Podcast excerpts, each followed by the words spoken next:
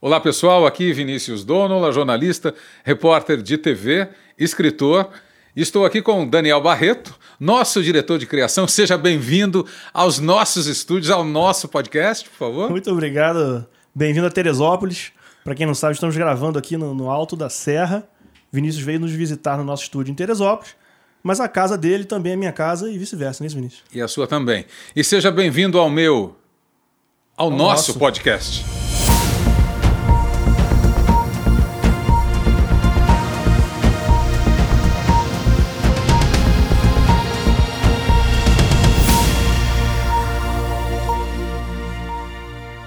Hoje a gente vai começar falando, Vinícius, de um tema que eu acho muito interessante, é, dentro do contexto do, do lançamento do seu livro, História das Histórias que Contei. Uhum. Uh, a gente fez uma pergunta no seu Instagram, né, esses dias, e muita gente participou, a resposta foi super legal. Perguntas a respeito da carreira do jornalismo, o futuro do jornalismo. Uhum. E aí tem uma frase que você fala que sempre me chama muita atenção, que é o seguinte: a melhor parte uhum. não vai para o ar. Sim. Explica para mim essa história. Vamos falar em minutagem. Né?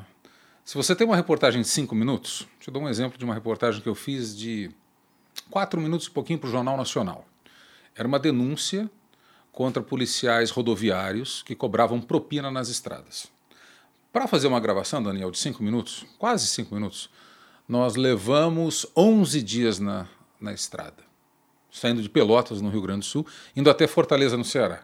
Nesses 11 dias, o que a gente viveu de roubada, de dificuldade, né, é muito mais, não cabe nos cinco minutos uh, destinados à, à reportagem. Então, essa viagem virou capítulo por quê? O melhor dessa viagem não foi de fato para o ar. E o que é o melhor dessa viagem? O melhor. As dificuldades de captação, naquele tempo, microcâmera não merecia ser chamada de micro. A gente está falando de qual ano aí? 1996, saudade, mais ou menos. Saudade de 96. É. Mas eu não tenho saudade dos equipamentos da época, zero saudade. Porque a microcâmera era do tamanho de uma caneta esferográfica, Caramba. com o calibre de uma mangueira de jardim, só que ela não tinha uma mídia de captação, a mídia era fita. Então a gente tinha que ter um cabo ligado a esta micro, e um gravador que era mais ou menos da metade do tamanho, metade de uma caixa de sapato. Então não é micro.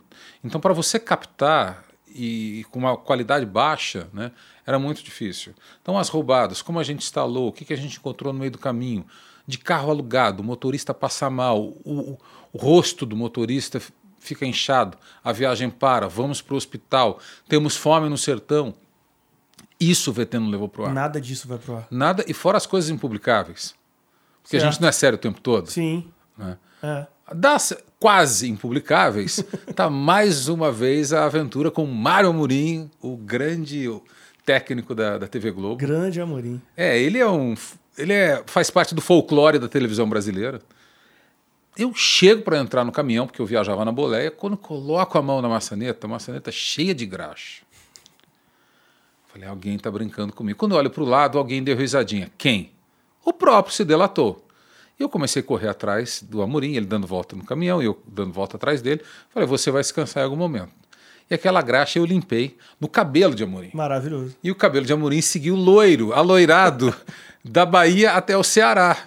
Porque aquela graxa reagiu com o cabelo dele. Numa matéria em que a gente está falando de denúncia, é. não coube esse tipo de, de, folclore, não coube esse tipo de história. Mas é do nosso anedotário, sabe? Quando a gente está sentado, pô, lembra aquela viagem? Né? Isto é um pequeno fragmento de algo muito maior que foi viver o Brasil de sul a norte, né? Sim. Agora, deixa eu uma coisa. Ah.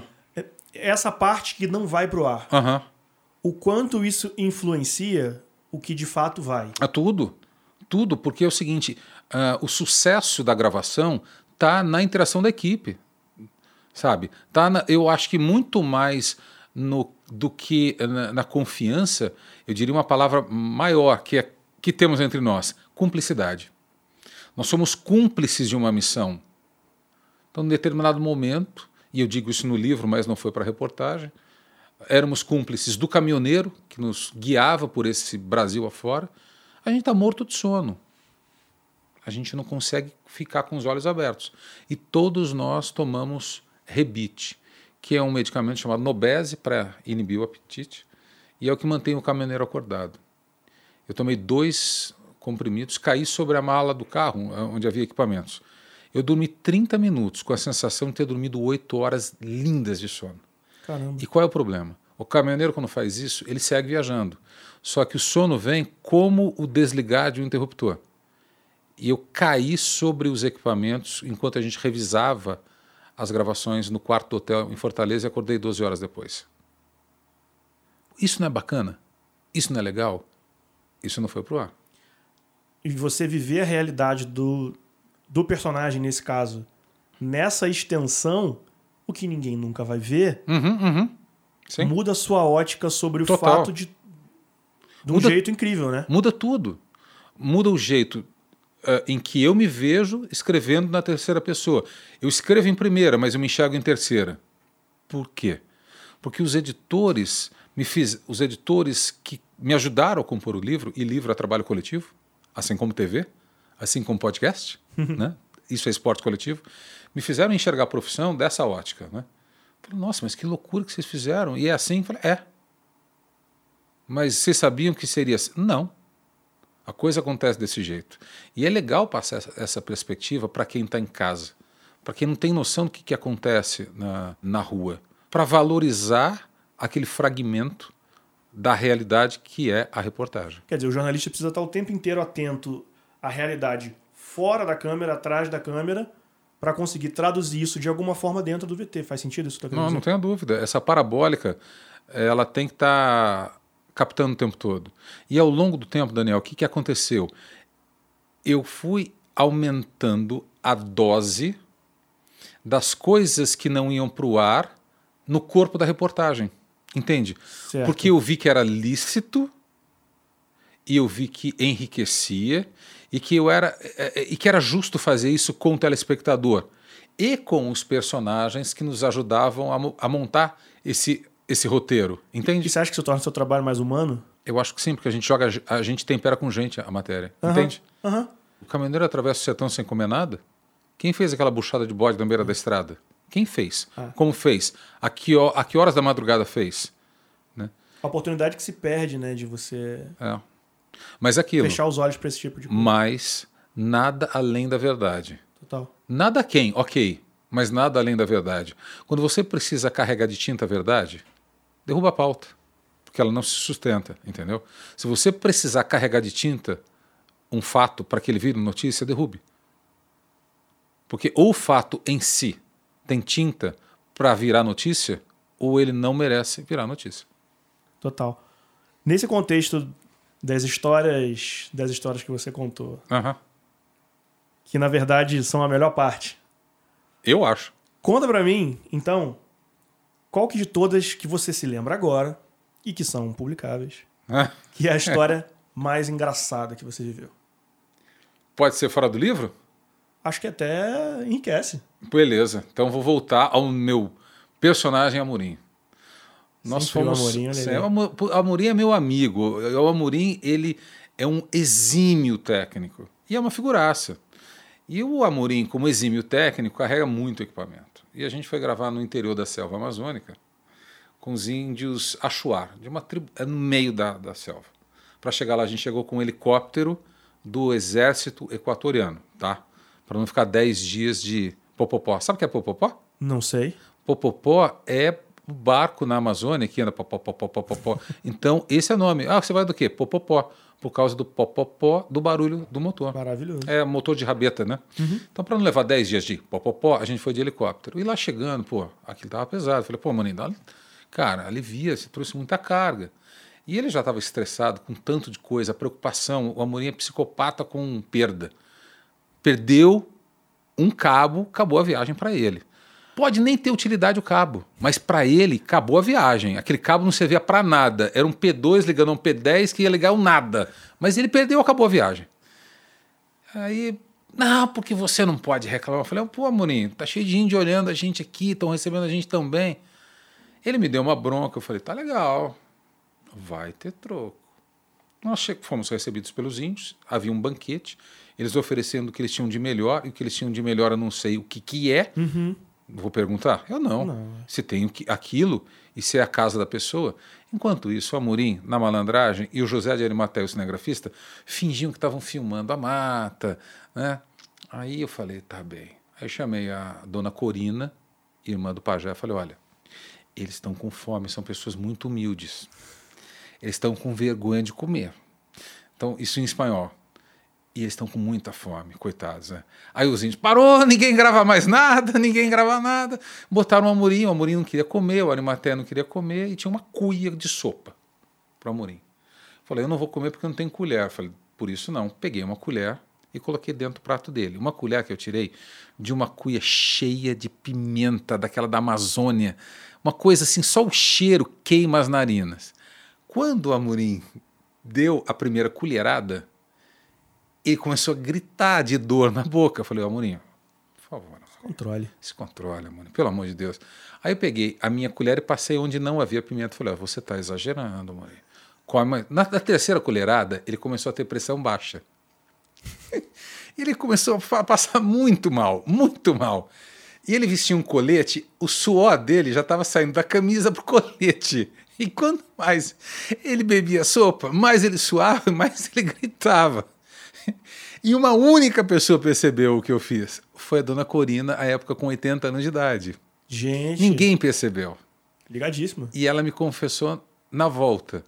E é muito emocionante falar da dona Corina, porque ela me dava uma talagada de algo, não sei o que lá, cinco e meia da manhã, para que eu tivesse força para trabalhar.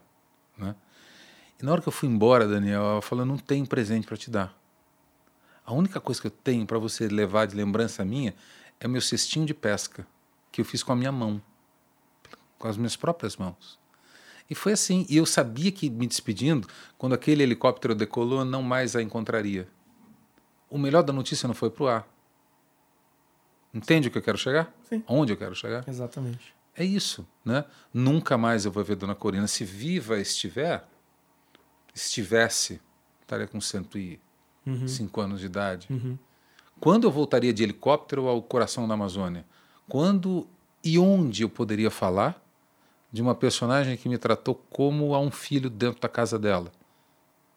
Isso não foi pro ar. Por isso que eu falo com muita segurança. Neste caso, especificamente, o melhor, do melhor, do melhor dos melhores, não foi pro ar. E uma história que foi para você foi muito difícil, muito triste, e que talvez a parte que não foi pro ar para você também tenha sido muito difícil. Seguramente, e isso eu relato no livro, foi a morte do Tim. É. Porque eu subi o complexo do Alemão, tentando acompanhar o BOP, debaixo de tiroteio, foi uma coisa horrível, quando haviam encontrado restos de um equipamento de TV no alto do morro. E esses restos continham uma plaquinha queimada Rede Globo. Nossa. E era uma plaquinha daquela microcâmera que eu falei lá atrás, que não era tão micro assim. Uhum. Foi muito doloroso. Né? E escrever sobre a morte do Tim foi mais doloroso porque eu me sentei na cadeira dele, no computador dele, que por um acaso não estava travado, estava aberto no login dele. Né? Então, isso foi, e foi um divisor de águas para a gente. Até então a gente se julgava blindado, à prova de bala. E aí quando a gente se deu conta de que jornalista morre, aí a gente realmente ficou muito preocupado. A morte do Tim foi, foi um episódio muito difícil. E de novo, né? A dor maior eu não consegui levar para o ar.